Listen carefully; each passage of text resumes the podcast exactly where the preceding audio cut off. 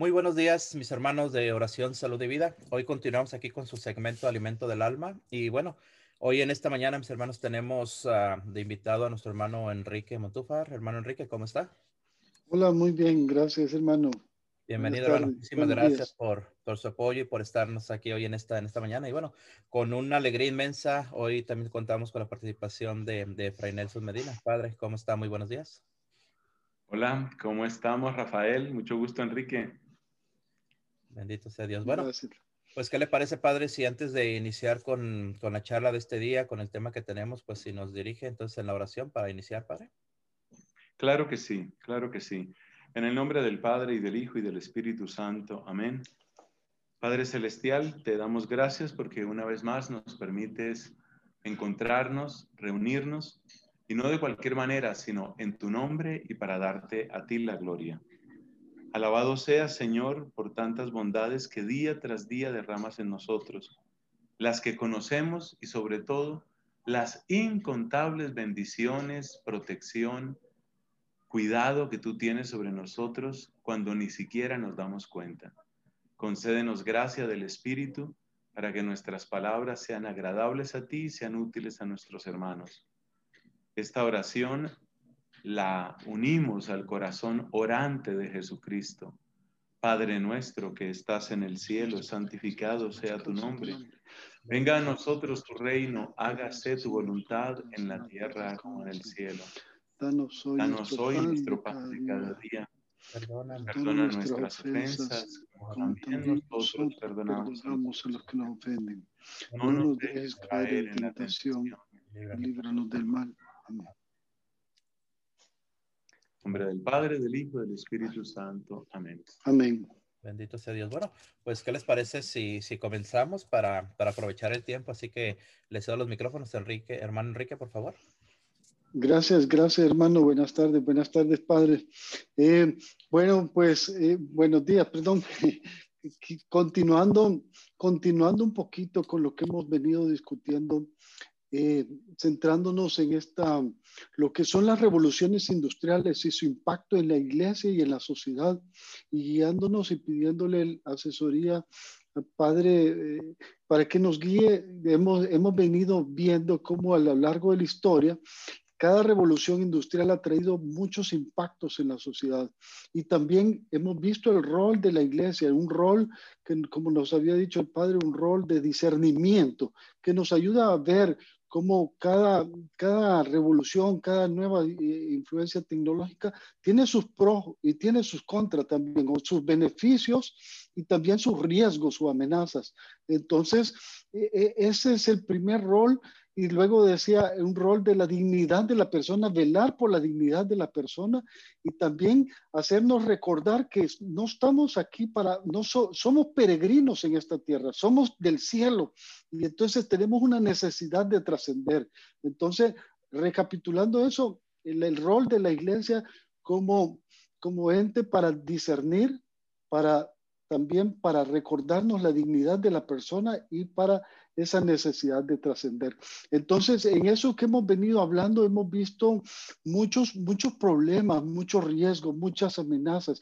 Y yo quisiera, eh, este, para, para esta sesión, si es posible, Padre, o sea, si nos, si nos puede ayudar con, con dándonos esos beneficios, esas, esas ventajas, esa esperanza, porque sucede que hoy en día, yo estaba leyendo hace poco unos, unos datos de unos estudios donde dice que dos tercios de la población mundial están siendo afectados por síndromes de ansiedad, con problemas para dormir, una juventud con problemas de depresión, también con, con, a veces muchos altos índices de suicidio, de suicidio, perdón, y hay una pérdida grande de los valores, se pierde el, el, sentido de la verdad, estamos viendo donde cuesta identificar qué es verdad, qué es falso con tanta fake news y tanta, tanta cuestión, y como eso, si fuera poco, eh, este, viene esta revolución eh, eh, eh, que se habla de unos cambios sin precedentes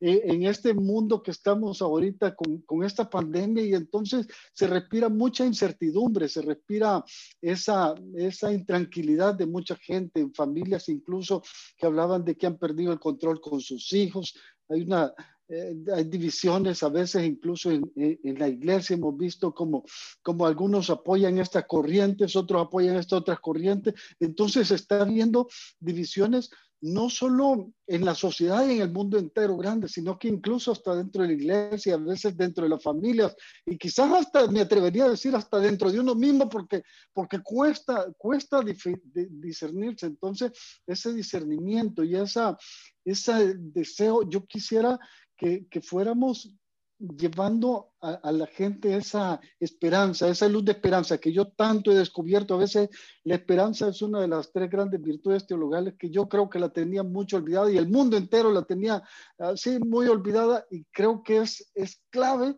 para, para salir adelante. Entonces, no sé, padre, me gustaría si nos puede eh, comentar ahí al respecto. ¿Cómo, ¿Cómo está viendo usted y cómo ve hacia futuro también? Muchas gracias, muchas gracias, Enrique. Yo creo que tú nos has dado una clave muy importante y es que las cosas serán buenas o serán malas dependiendo de cómo se usen. Yo creo que ese es un criterio general que tenemos que tener. Eso significa que cuando un cristiano, un cristiano católico, por supuesto estoy hablando, cuando un cristiano condena en bloque o se entusiasma de una manera ingenua, seguramente está cometiendo un error. El entusiasmo ingenuo no nos debe eh, cautivar, no nos debe seducir. La condenación en bloque no nos debe atrapar, no nos debe seducir. Siempre tenemos que aplicar aquello que dice el apóstol San Pablo en la primera carta a los tesalonicenses, disiernan todo, quédense con lo bueno. De tal manera que tengamos claro que se pueden obtener cosas buenas, se pueden lograr cosas buenas de los adelantos tecnológicos en general y en concreto de estas revoluciones industriales. Cuando nosotros pensamos, por ejemplo, en temas como la salud, el transporte, la producción, la calidad de vida, nada de eso podría estar en los niveles en que se encuentra sin la tecnología. Últimamente, no sé si es que yo soy muy, muy bajito de estatura, pero se ha dado la casualidad de que me, me han llegado varias noticias que tienen que ver con el tema de la estatura en el mundo. Por ejemplo, aprendí hace poco que el país que tiene el promedio de estatura más alto en todo el mundo es Holanda, lo que se llama Países Bajos. El promedio de estatura para los hombres en Holanda es de un metro con 82 centímetros. Es bastante alto. Las mujeres están arriba también de un metro con 70, bastante más arriba, un metro con 70. Bueno, pero ¿por qué comento esto? Porque a raíz de ese tipo de noticias vienen también otras noticias que cuentan cómo ha ido aumentando la estatura y cómo ha ido aumentando la salud y cómo ha ido aumentando la expectativa de vida en todos los países del mundo prácticamente. Y eso se debe en buena parte a la tecnología. Entonces, el primer gran criterio es, necesitamos discernimiento. Nosotros eh, desconfiemos, por favor, desconfiemos de esas actitudes así como, como en bloque, como las llamo yo, ¿no? De condenar en bloque o de entusiasmarnos así un poco ingenuamente. No, eso, eso no nos sirve, eso no nos ayuda. Perdón, padre, para, para aclarar concepto, cuando habla en bloque, precisamente cuando estamos hablando de las masas, ¿sí? cuando, cuando mueven en masas y ahí es donde se forman esas divisiones. ¿E-, ¿Es así? Ah, no, entonces no me, no me he explicado y qué bueno que has intervenido. Mm. No, la condenación en bloques, por ejemplo, cuando la gente dice, eh, Internet es del demonio. Eso es, mm. eso es condenar en bloque, o sea, condenar todo, ¿no? Todo. Es lo que quiero decir. Mm, Entonces, eh, hay gente que dice, las, las, redes sociales eh, solo sirven para, eh, para alejar a la gente de Dios. Eso es condenar en bloque, condenarlo todo de una vez, sin hacer distinciones. Y por supuesto que, en primer lugar, no todas las redes sociales son iguales, no todo el mundo las usa igual. Entonces, ese tipo de condenaciones así, donde se condena todo, una, todo un movimiento, todo un fenómeno social, yo creo que no es, yo creo que no es realmente eh, correcto ni es nuestra postura. Entonces, la primera palabra clave que ya la hemos mencionado también en otros programas es que necesitamos el discernimiento. El discernimiento es, eh, es una herramienta de la cual no se puede desprender, no se debe desprender el cristiano católico nunca. Ese es un... Pero sigamos con el tema de la esperanza. Descubierto que bueno, no es un gran descubrimiento. A ver, todas las virtudes, todas, necesitan cultivarse. Es verdad que todas son regalo, pero todas tienen que cultivarse, todas tienen que trabajarse, todas tienen que construirse. Por ejemplo, la gran mayoría de nosotros fuimos bautizados cuando éramos niños, inconscientes. Eso quiere decir que nosotros hemos recibido la fe la hemos recibido como un regalo absoluto. Pero ¿qué pasa? Que ese regalo, obviamente, hay que cultivarlo. ¿Qué es, ¿Cómo se cultiva la fe? Bueno, por ejemplo, orando, eh, siendo coherente uno con su fe, dando testimonio, escuchando el testimonio de otros, formándose, son maneras de cultivar la fe. Doy ese ejemplo fácil para pasar ahora a la esperanza. La esperanza hay que cultivarla, la esperanza hay que trabajarla, hay que construirla. Y nosotros, frente a las revoluciones industriales y en general frente a nuestra vida, estamos llamados precisamente a ese cultivar la esperanza. Entonces, hablemos un poquito de cómo se puede cultivar la esperanza. ¿Qué puede hacer uno al respecto? yo quiero contarles a todos cuatro ejercicios, yo los he practicado, cuatro ejercicios muy prácticos que, que nos pueden servir para cultivar la esperanza.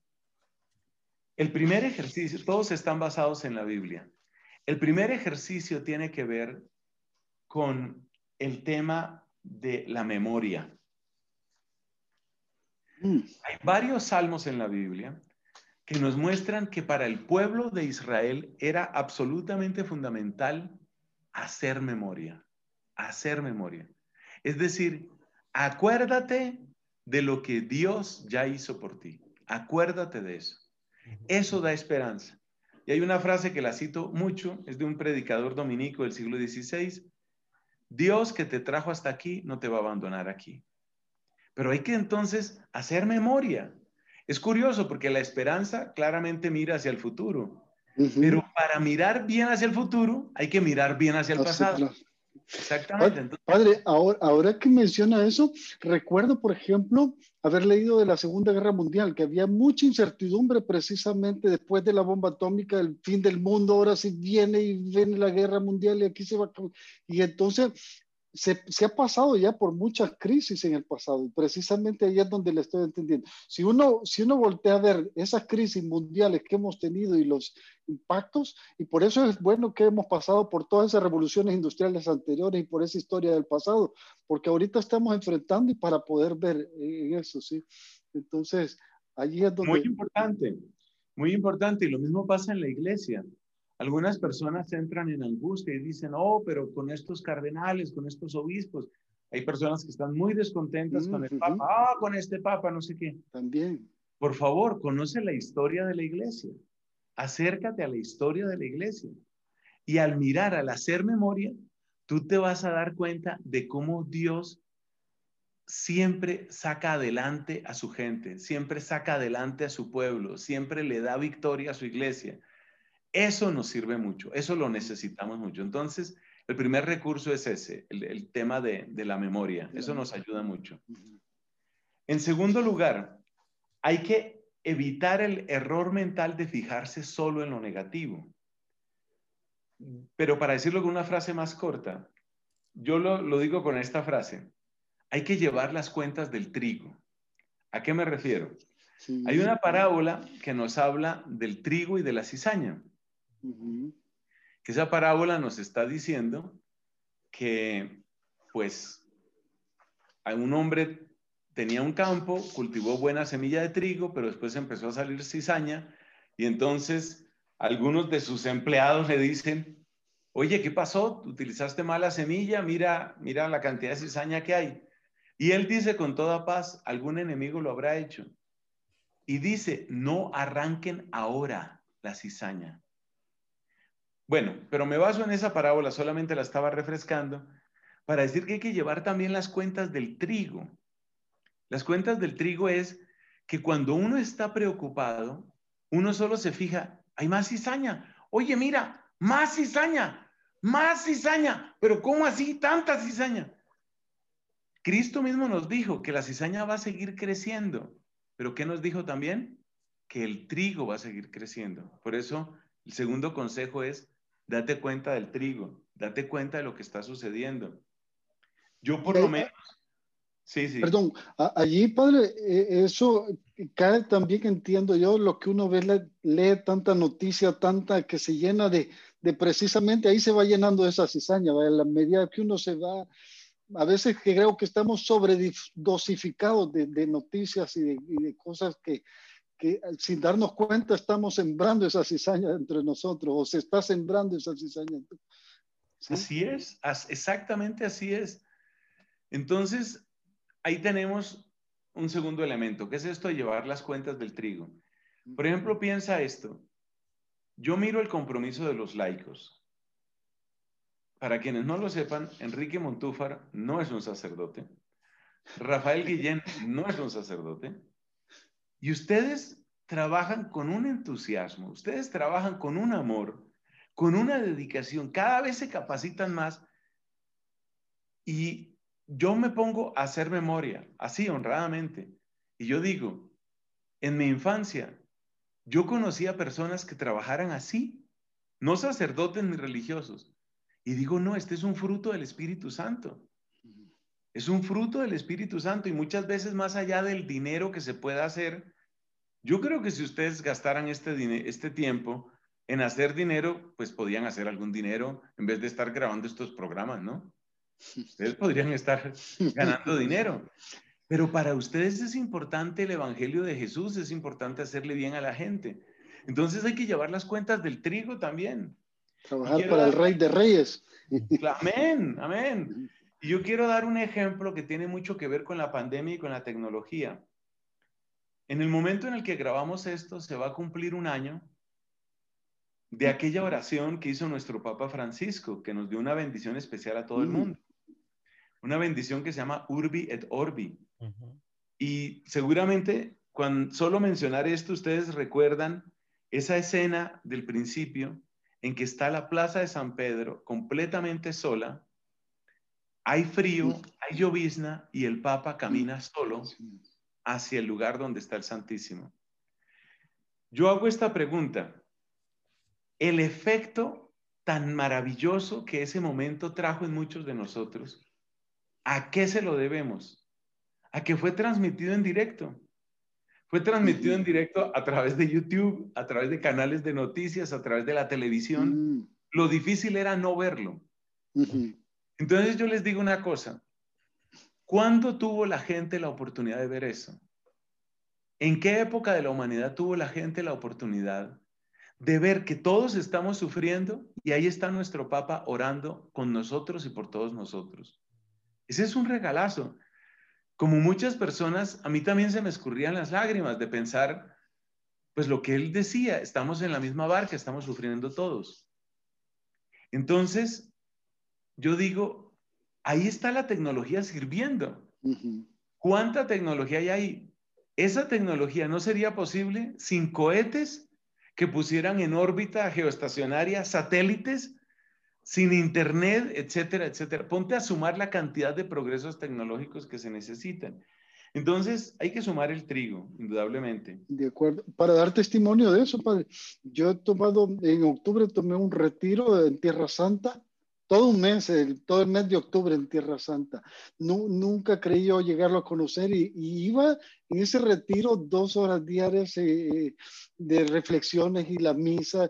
¡Wow! Preciosísimo. Entonces es a través de la tecnología y sé que miles de personas se unieron el mundo entero. Ahorita está otro retiro también con el Padre Juan María Solán de, eh, eh, en Tierra Santa, que es de, de Cuaresma entonces, wow, es, es impresionante de verdad cómo, cómo se puede aprovechar la tecnología hoy en día también, ¿sí? para llenar de sed de trigo. Impresionante. Esto que estamos haciendo.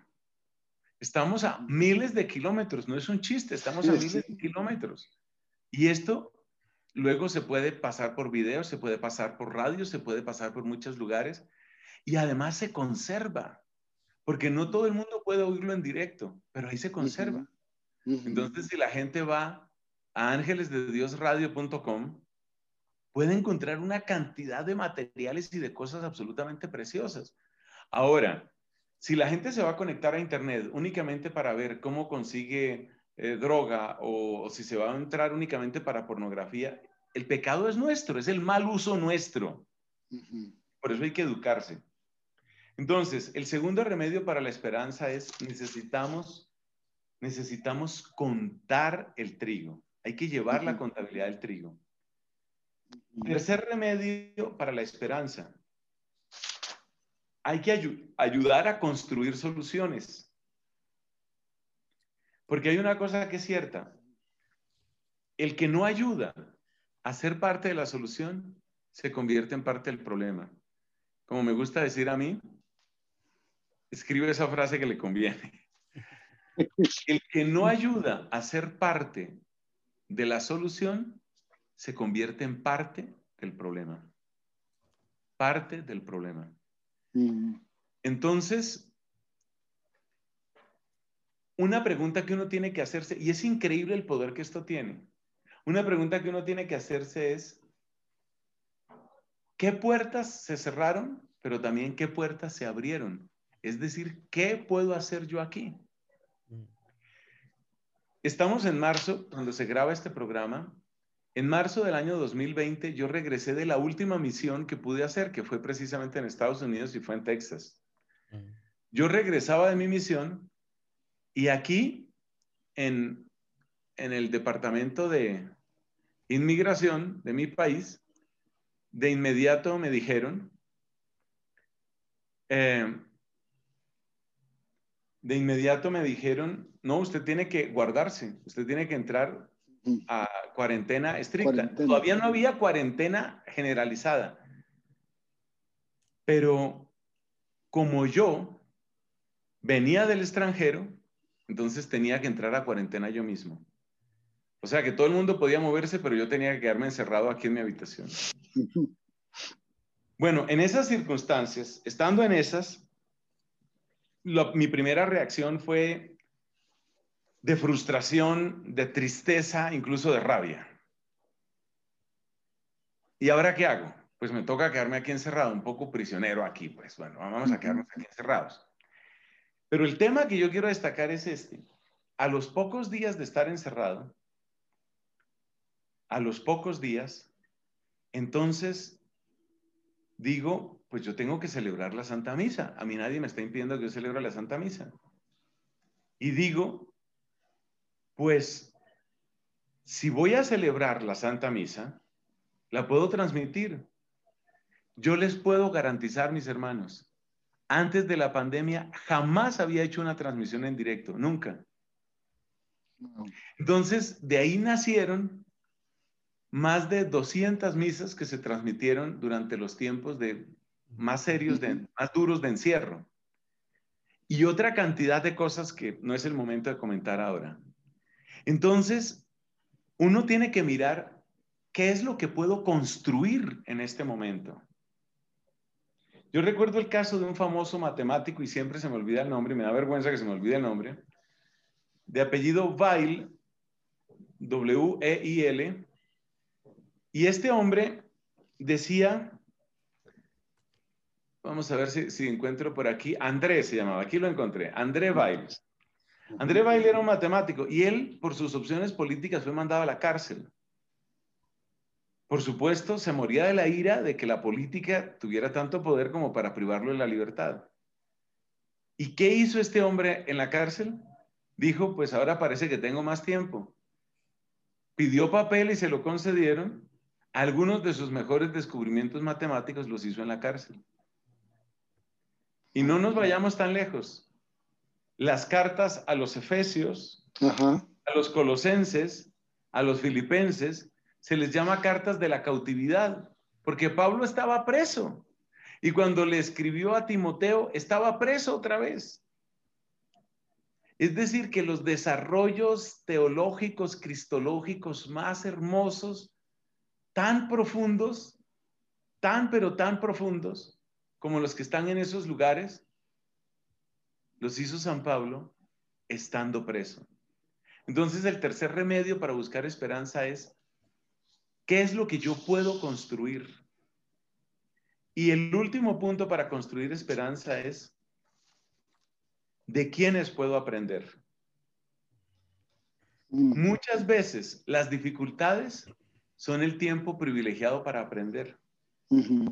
Escuché hace poquito que alguien decía esto.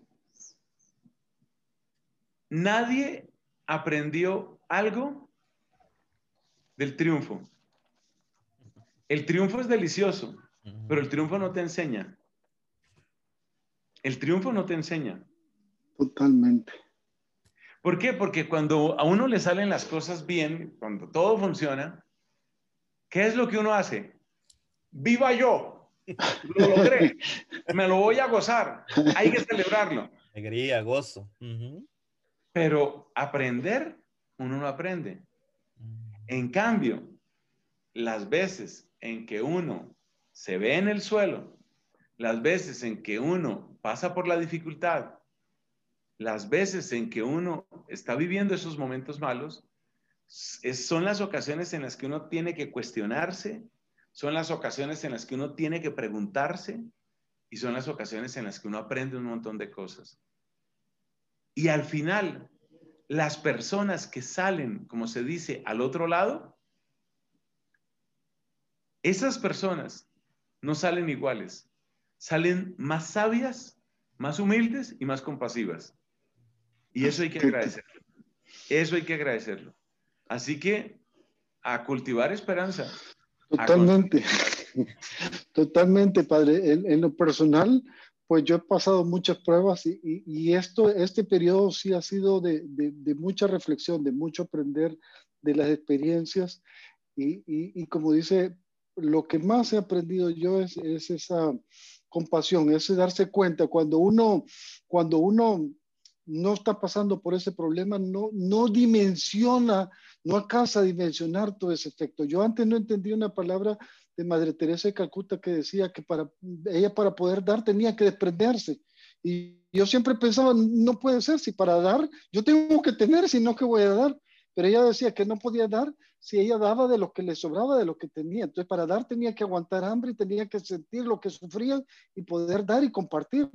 Y entonces, yo, yo en lo personal, de verdad, eh, gente me pedía oración porque se había quedado sin trabajo, y yo oraba y yo ponía, pero, pero no había experimentado lo que es quedarse sin trabajo, lo que es preocuparse, lo, la, la, ansiedad que puede provocar, etc. Entonces, cuando uno alcanza a dimensionar, e, esa oración es más fuerte, además es la mayor necesidad del Señor y, y, y ahí creo yo que es donde uno entra más en oración, con más necesidad, más, con un corazón más abierto y comienza a, despertar y aprender muchas cosas y tengo que moverme para buscar la solución, como bien decía. Entonces, sí. Podremos, padre, perdón, Enrique.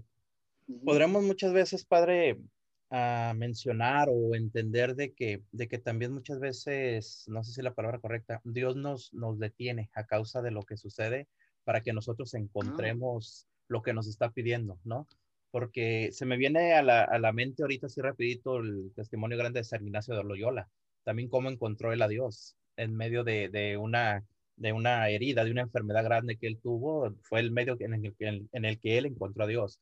En el caso que está hablando usted, padre, en mi propio caso, como usted dice, hace un año también que, que, pues yo tuve que parar las misiones, padre, donde salía, también yo estaba en el estado de Washington cuando empezó lo de la pandemia, tuve que regresar a casa, conseguir un vuelo rápido, bueno, llegué y pues prácticamente un año sin salir a misionar, solamente eventos pequeños, vamos y todo.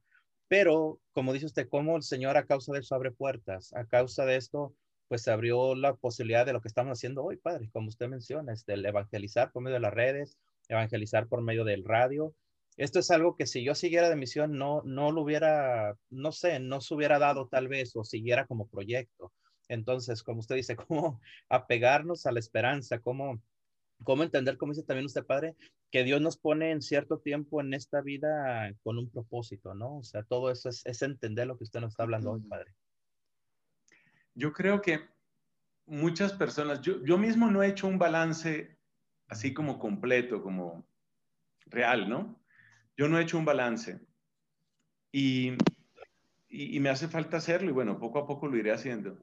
Pero yo estoy seguro que muchos de nosotros, cuando pase más tiempo, vamos a terminar dándole gracias a Dios por muchas cosas de las que estamos viviendo ahora. Cierto.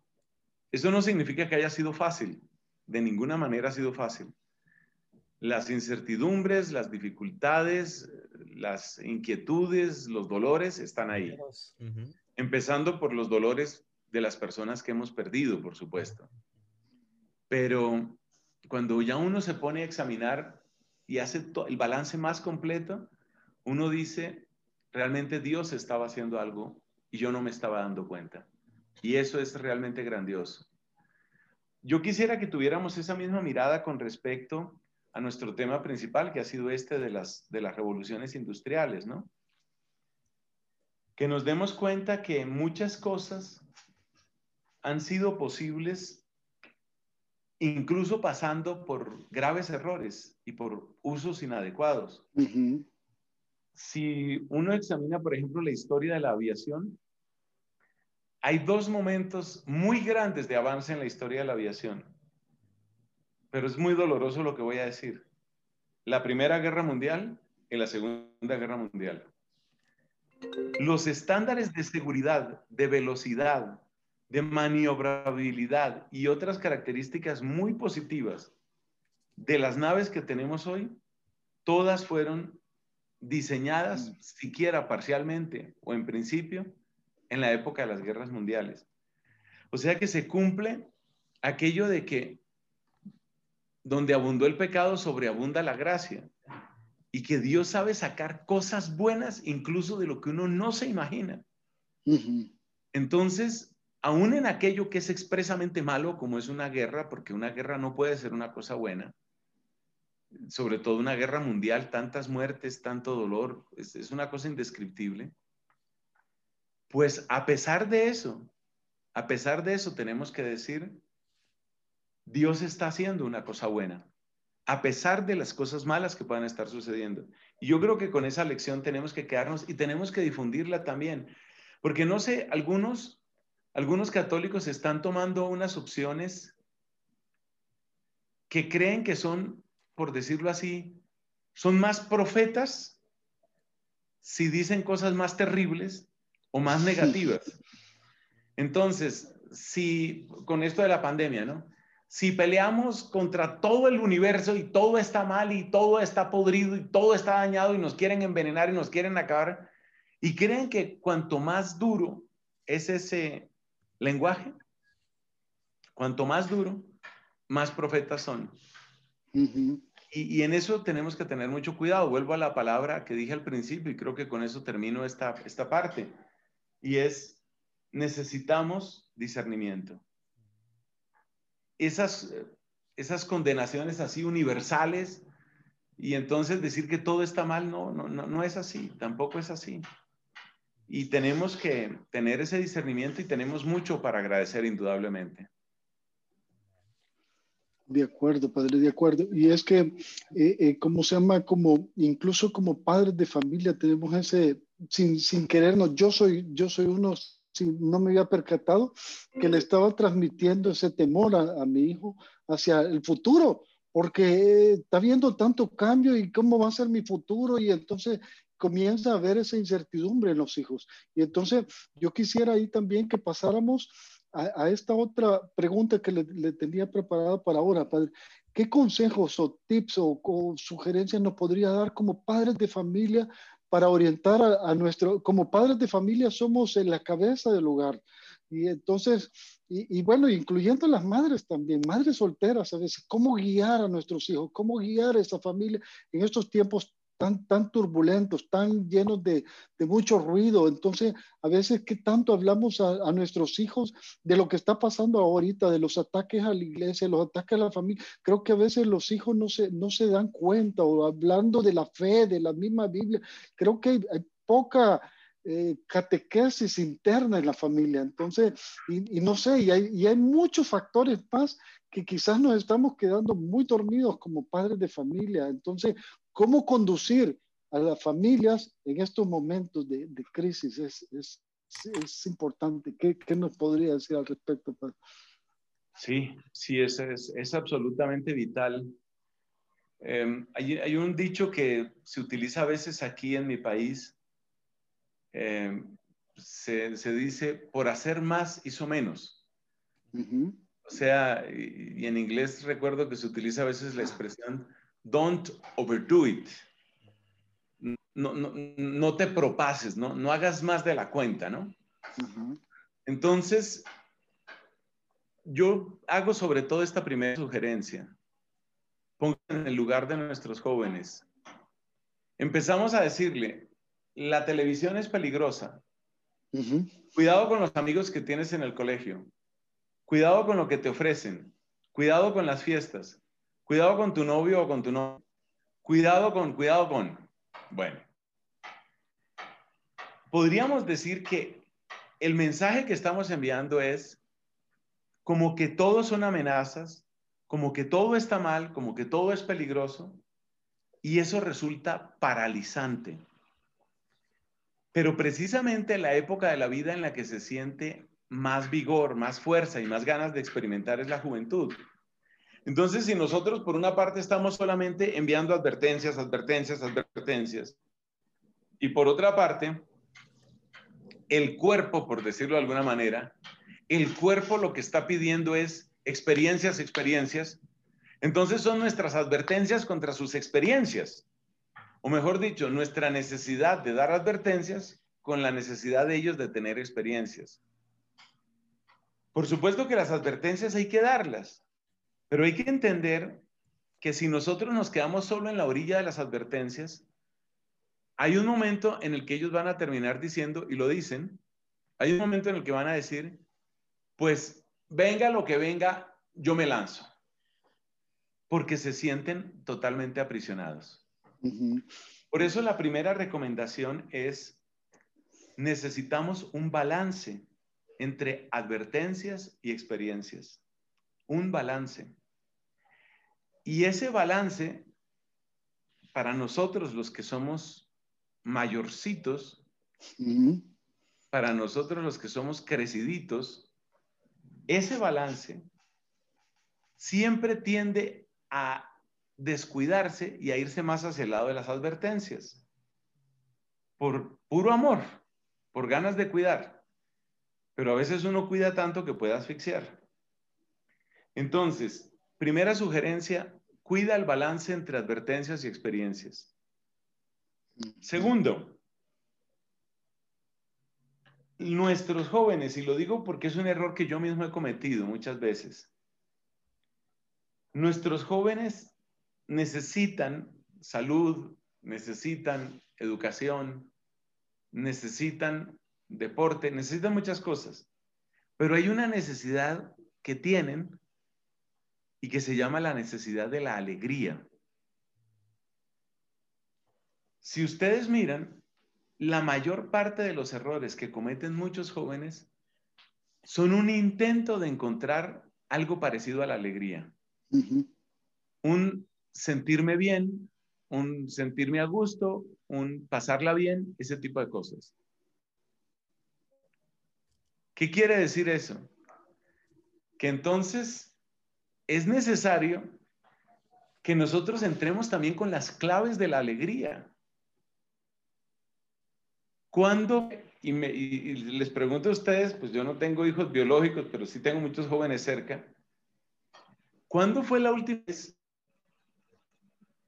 que les llevamos alegría, incluso risa. ¿Cuándo fue la última vez? Si nosotros no les estamos dando alegría de algún modo, no quiere decir que tengamos que ser payasos todo el tiempo y ríete conmigo. No, pues desde luego que no.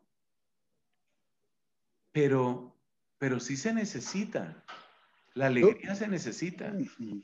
Lo, lo, que, lo que pasa, padre, a veces es que también uno puede llevar a la alegría y tener la familia feliz y estar feliz, pero a veces la, la, necesidad de los amigos. Yo me estaba, eh, este, hace unos dos días me reuní con unos amigos y teníamos el mismo problema casi todos, donde los hijos bien poco se relacionan ya con amigos y ya no salen y casi eh, salir, relacionate y quizás por lo mismo de la pandemia los cubrimos mucho y se protegen mucho y, y esa burbuja, como dice, que ahora se ha caído al revés y, todos comentábamos eso, que los hijos ya no salen y quiere, quiere uno que tengan una vida también sana, con, pero con sus amigos, ya también no solo, no solo, aunque puedan ser felices en el hogar, creo yo que necesitan esa, esa relación entre jóvenes en, sus escuelas que también se ven, se ven aislados un poco. Entonces, ese es el, el, un poquito el, el meollo. Fíjese, padre Enrique, perdón, sobre, sobre lo que comenta usted ahorita, para lo que nos está este, haciendo la pregunta, este, yo tengo en mi caso, tengo, tengo una niña adolescente, ¿verdad? Va a cumplir, este, tiene 14 años ahorita. Y sí, como dice Enrique, es, es un punto muy interesante. ¿Por qué? Porque prácticamente vive encerrada. O sea, ahorita apenas tiene un mes que regresó a la escuela, pero pues ha sido casi un año también de no relacionarse con amigos, de no poder salir, de no poder, entonces, es estar encerrados y uno como padre, como dice usted, ¿cómo, podemos este, pues acercarnos a ellos? Precisamente a ellos, siento padre, hay que hacer uso o tratar de adentrarnos un poquito en la tecnología, como, como estamos hablando sobre eso. ¿Por qué? Porque a un joven, para llegarle hay que hablarle de tecnología, padre, hay que, hay que ponernos, digamos, a su nivel en cuanto a las redes sociales, hay que ponernos a su nivel en cuanto a lo que ellos saben usar y lo que saben hacer. Entonces, muchas veces renegamos nosotros de, la tecnología, renegamos del celular, renegamos todo eso, pero también hay que saber de esa forma, saber, saber llegarles, para pues, saber, como le digo, ponernos a su nivel. Y otro punto, fíjese, padre, que les quiero comentar ahorita es algo, algo muy personal. Ah, yo acabo de ser este abuelo, mi hija tuvo a su bebé, tiene en, en octubre, nació del año pasado, y fíjese, este, el niño pues prácticamente solamente conoce a sus papás, conoce a sus abuelos, mi esposa y yo, y a mi, a mi hija. Cuando al niño ahorita, padre, lo sacan a la calle apenas que están empezando a salir, el niño ve a otra gente y se asusta. ¿Por qué? Precisamente eh, platicábamos con mi esposa hace un momento sobre eso. ¿Por qué? Porque el niño ha vivido encerrado toda su vida en, en, la casa. Entonces, el sacarlo ahorita que estamos empezando a poder salir un poquito, que se está liberando esto de la pandemia, al niño lo que vemos es que le está costando, y el niño tiene, padre, este, cuatro o cinco meses, está cumpliendo apenas de vida, pero le repito, ve una cara extraña y se asusta. Entonces, imaginémonos el punto en el que estamos viviendo, padre, conforme a todo esto que estamos hablando de pandemia, de todas estas situaciones. Sí, así es. Y, y en ese sentido, yo creo que es muy importante lo que podríamos llamar una dieta emocional balanceada. Hoy muchos papás tienen claro que en términos de alimentación hay que dar una dieta balanceada. Dieta balanceada significa, obviamente, que no todo pueden ser carbohidratos, no todo pueden ser dulces, no todo pueden ser... Hay que saber combinar. Emocionalmente también hay que dar una dieta balanceada. Es decir, la dieta balanceada es la que incluye momentos que pueden ser difíciles, tensos o tristes, pero también momentos alegres y momentos de juego y momentos de narración, que era la tercera recomendación que iba a hacer. La segunda recomendación es aprender a compartir momentos que pueden ser alegres. Una cosa que ayuda mucho para compartir momentos alegres, me devuelvo ahí un poquito, es aquello que incluye, por ejemplo, deporte. Aquí donde yo vivo, al lado de donde yo vivo, mejor dicho, anexo aquí, está un colegio. Y lo mismo que en todas partes, muchísimos meses sin niños. Están volviendo los niños. Y es impresionante, yo lo comparo como con un jardín al que no le caía agua y le empieza a llegar el agua. Es que yo veo cómo día por día van despertando, cómo, cómo se van volviendo más alegres, cómo, cómo van recuperando vida. Es que el ser humano está hecho para eso. El ser humano no está hecho para, para simplemente la prisión. Entonces, pero ahora sí el, otro punto. Las narraciones. Hay edades y hay momentos y hay formas de, de ser de cada uno. Pero las narraciones son muy interesantes. Las narraciones son, son una ocasión muchas veces de abrir puertas. ¿A qué llamo yo narraciones? Pues a que los papás les cuenten historias a sus hijos. Es decir, que no todo el lenguaje, que no todo el lenguaje sea sobre lo que hay que hacer o lo que hay que evitar. Hace muchos años leí una crítica chistosa al sistema comunista y alguien decía, el sistema comunista consiste en que lo que no es obligatorio está prohibido. Entonces, entonces, eso quiere decir, pues yo creo que es una manera un poco graciosa de poner las cosas. Lo que no es obligatorio está prohibido. Como quien dice, o tienes que hacerlo o no puedes hacerlo.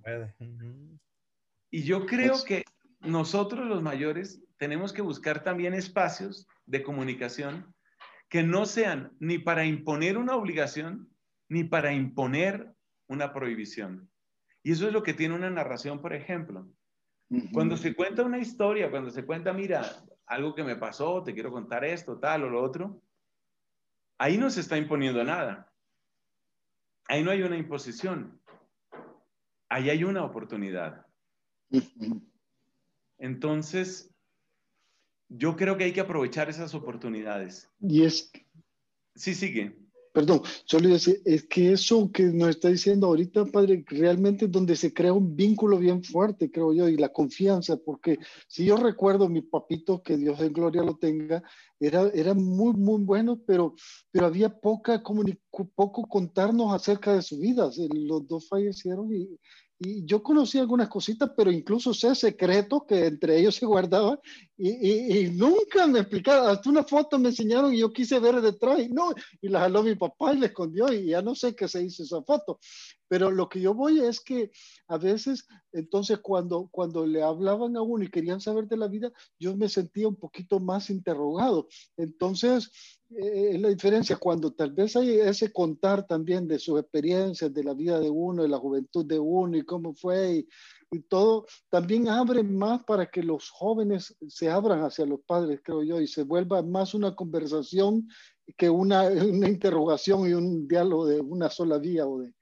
Claro, claro, porque imaginémonos lo que es, por ejemplo, que yo me encuentro contigo, Enrique, o contigo, Rafael, y entonces eh, tú vas a hacer una conversación conmigo y entonces dices, bueno, se supone que un sacerdote celebra la misa todos los días. ¿Tú sí estás celebrando la misa todos los días?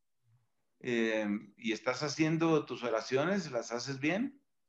Y, y bueno, ¿y estás comiendo bien o estás, te descuidaste otra vez con la comida? Hombre, que tú me digas eso alguna vez en la vida no pasa nada, pero si cada vez que me voy a encontrar contigo me vas a hacer el examen. un interrogatorio. el interrogatorio, pues llega un momento en el que, en el que las personas dicen, pues es que es difícil así, es, es, muy complicado así. Entonces yo creo que son indicaciones, ¿no? Son indicaciones que yo creo que nos pueden servir a todos. Correcto. Y otra, y otra preocupación que yo quería preguntarle, a ver cómo lo ve usted, porque mi percepción es que la asistencia a las misas ha bajado bastante, la participación en los sacramentos ha bajado, entonces, no sé, mi percepción es como una iglesia débil y que, eh, y que estamos enfrentando situaciones difíciles y fuertes con poca participación en los sacramentos. Me imagino, hubo un momento que yo he sentido que sí creció la oración y todo el mundo, pero como que se está bajando otra vez, no sé si me equivoco, no sé cuál es su percepción, si está bajando esas oraciones, si está bajando el nivel de espiritualidad de la gente, eh, porque es difícil, porque como bien decía uno de los puntos para contribuir en las soluciones, es cuando uno contribuye, cuando hacemos estas obras, esto, quien más se llena es uno mismo cuando está preparando, cuando, eh, cuando uno va a preparar una charla, una prédica, el que más recibe es uno, uno, wow, le, le, llena tanto el Señor, pero cuando deja, en esta situación se han dejado de hacer retiros, se han dejado de servirse, entonces también hasta eso ha, ha venido bajando, entonces no sé cuál es su percepción al respecto eh, cómo, cómo, lo ve, y, tanto incluso en el laicado como en los clérigos también, también cómo, cómo pueden sentirse, cómo pueden estar viviendo estos tiempos. Es totalmente cierto. Y la tecnología tiene mucho que ver con eso. Así como me alegró mucho poder celebrar muchas veces la Santa Misa y transmitir, también, también me di cuenta, y bueno, fue algo que incluso desde el Vaticano nos dijeron a los sacerdotes, tengan cuidado con las demasiadas transmisiones electrónicas, porque la gente puede creer que ahí está reemplazando la participación sacramental. Digamos que si no hay modo de participación sacramental, algo es algo, algo es algo. Pero hay que tener en cuenta que, que eso no es todo. Y yo creo que demasiados meses de una transmisión solamente electrónica ahí entra de nuevo, repito, la tecnología, demasiados meses de esa transmisión, pues sí termina haciendo daño. Termina haciendo daño porque las personas creen que, pues como decía abiertamente una señora, decía que estaba oyendo la misa y estaba picando la cebolla y estaba terminando de lavar la losa y estaba haciendo el aseo y en el momento del, de la homilía se sienta ahí un momentico y luego sigue haciendo otras cosas y en el momento de la comunión se arrolló un momentico y esa fue la misa. Entonces, claro, eso no, eso no se, no se parece a lo que es realmente una Eucaristía, ¿no? Oiga, padre, y hay una influencia ahí. Adelantándonos un poquito, pensemos que, que ya termina esta de la pandemia, esperemos que pronto sea ¿No, ¿No cree usted, padre, que va a ser difícil nuevamente sacar a la gente de esa comodidad de, de ya estar acostumbrándose a ver la misa por la televisión? ¿No cree que va a ser difícil que la gente regrese nuevamente a la, a la, iglesia, todo esto? Clarísimo, clarísimo, clarísimo. Va a, ser, va a ser difícil. Donde más o menos se ha podido adelantar algo siempre con timidez y en fin, va a ser difícil, está siendo difícil, pero pero bueno, eso es lo propio de nuestra fe. lo propio de nuestra fe es lo mismo que sucede cuando llega el tornado, cuando llega el huracán, cuando, cuando llega el frío, como pasó en Texas semanas. Pues terrible el tema, o sea, doloroso el tema, pero, pero hay que renacer, hay que renacer. Entonces, pues otra vez, vamos a comenzar otra vez, otra vez vamos a evangelizar yo tengo la triste noticia de que hay comunidades que no soportaron.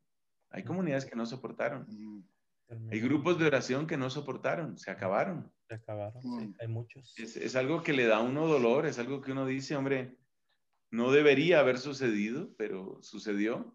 Y, es tiempo, Padre, ya de comenzar a, llamar de nuevo y, de, de, participar más activamente en las Eucaristías presencial eh, ¿Cómo, ¿Cómo, lo ve usted? ¿Ya, o, es, o, hay que, ¿O es mejor un poquito de prudencia y esperar a que pase más? O, eso? Yo creo que en general seguir las directrices, ¿no? Lo que han dicho, hay límites de capacidad, límites de aforo, pues.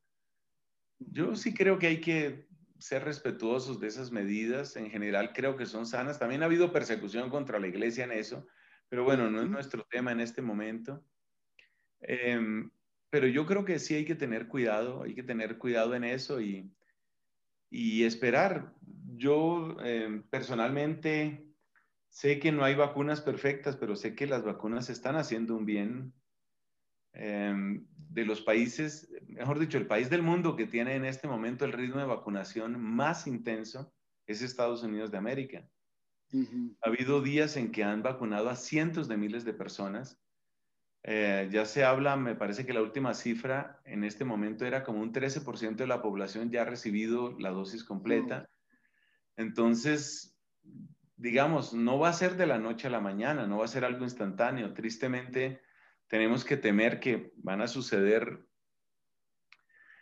pues van a seguir sucediendo otras cosas, ¿no? Y más muertes y en fin, pero Eh, pero yo creo que ser prudentes, siempre hay que serlo, ser prudentes y, y, ayudar a que renazcan nuestras comunidades, ¿no? Sería la recomendación. Y hasta ahí alcanzo a decirles en esta ocasión.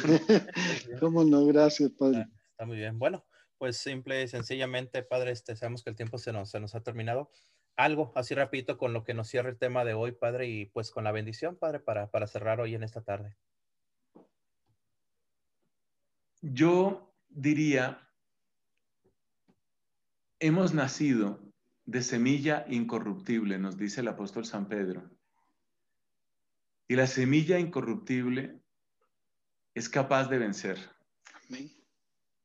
Es capaz de vencer. La fuerza, la fuerza viene de aquel que todo lo puede. Así que con la paciencia, con la sabiduría, con la humildad, con la fortaleza, sigamos adelante, ayudemos a construir esperanza. No hay por qué ponernos al servicio de la desesperación. Si no entramos en el ejército de la esperanza, nos reclutan pronto en el ejército de la desesperación. No vale la pena. Hay que entrar en ese ejército de la esperanza y, el Señor, estoy seguro, que tendrá su victoria y nos la dejará, nos la dejará ver. Amén. Señor esté con ustedes. Y con su espíritu. La bendición de Dios, Padre, Hijo y Espíritu Santo, descienda y permanezca para siempre. Amén. Gloria a Dios. Bueno, pues muchísimas gracias, hermano Enrique. Que Dios lo bendiga y que siga venciendo sus proyectos, sus planes.